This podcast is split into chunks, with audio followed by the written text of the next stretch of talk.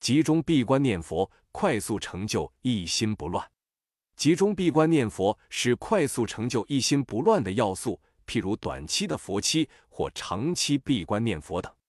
在净土宗的修持中，很多大德高僧根据《阿弥陀经》中若一日乃至若七日的教导，开展了念佛期等克期取证的修持活动，以确保能早日证得一心不乱。但无论佛期还是闭关念佛，必须具备几项基本条件，否则很难达到预期效果。第一，对于所居处所的要求，所住的处所要环境幽静、冷暖适宜，没有人为或自然灾害，最好是有古德修行成就或加持过的地方。在这种环境下，由于没有太多的干扰，内心比较容易安宁和入定。在《菩提道次第广论》中说，具备五个条件的处所是最好的修定处所：一是不需要非常辛苦就能得到基本的生活保障；二是所处环境闲善，没有野兽、非人和怨敌、仇家的干扰；三是所居地不易引生疾病；四是有戒律和见解相同的师友同住为伴；五是人少寂静，可以减少修定的干扰。在《庄严经论》中，将之归纳为具会修行处、易得贤善处、善地及善友与家安乐具。对于现在的修持者，特别是对在家人来说，要具备以上所说的条件是比较困难的。但在念佛时，最好尽力避免所处环境的干扰，否则想获得一心不乱是很难的。第二，精严持守所受戒律。戒定慧三学的顺序是隐含修行次第的。必由见而生定，由定而发慧。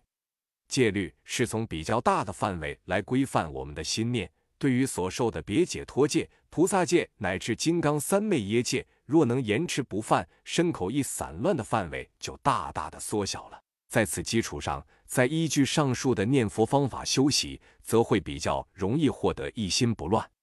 宗喀巴大师说，戒律清净是快速引发念佛三昧的重要因素。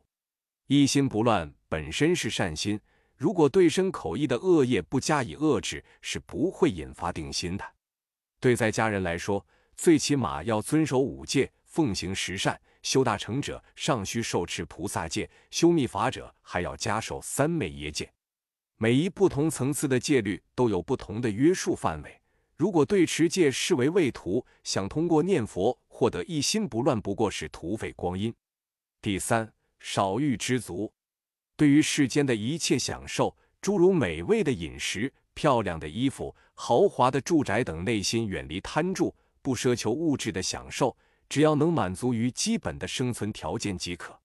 古德曾说：“安贫才能乐道。”追求佛法的修正和享受五欲的快乐是不可能双运的。具备此点上，须对无常、苦地有深刻的认识和体悟。所以说，佛法的修持具有系统性和次第性。如果对基础的内涵没有修持，后面的法无论如何高深和微妙，也是难以修习成功的。第四，避免繁忙的事物和劳作。在闭关修习念佛期间，最好能远离一切与修习无关的事情，诸如世间的一切劳作和琐事。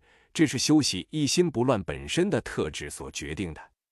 一个想真正成就一心不乱的人，必须如此。但对于在家人来说，确实很难做到。暂时可以在工作之余，尽量减少业余时间的不必要应酬，或举行短期闭关如佛期。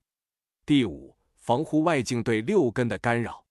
平时在修习止之余，在日常待人处事、六根对境时，要严密防护外境对内心的侵扰。当眼睛视物根境相合时，必定会对乐意的产生贪爱，对不如意的产生嗔恨。对此，应该以正念、正知的力量，不放纵自己随境而转。假使由于烦恼增上、忘失正念等原因而起是非好恶之心，应即刻提起警觉，务必将此心从恶性杂染中转为善念，哪怕是中性的无忌。本来专心修习念佛的时间不多，成效微薄。如果再不注意守护自心，仅有的一些微持体验必将付诸东流。以上所说之五点，是获得一心不乱和增长念佛体验的重要因素。在《菩提道具论》中说：“失坏止之分，虽历历修习，诵经多千年，不能成正定。修道次第论中说，如果能不贪著诸欲，清净持守所受戒律，能忍受诸苦，静静努力的修持，就会很快的成就奢摩他正定。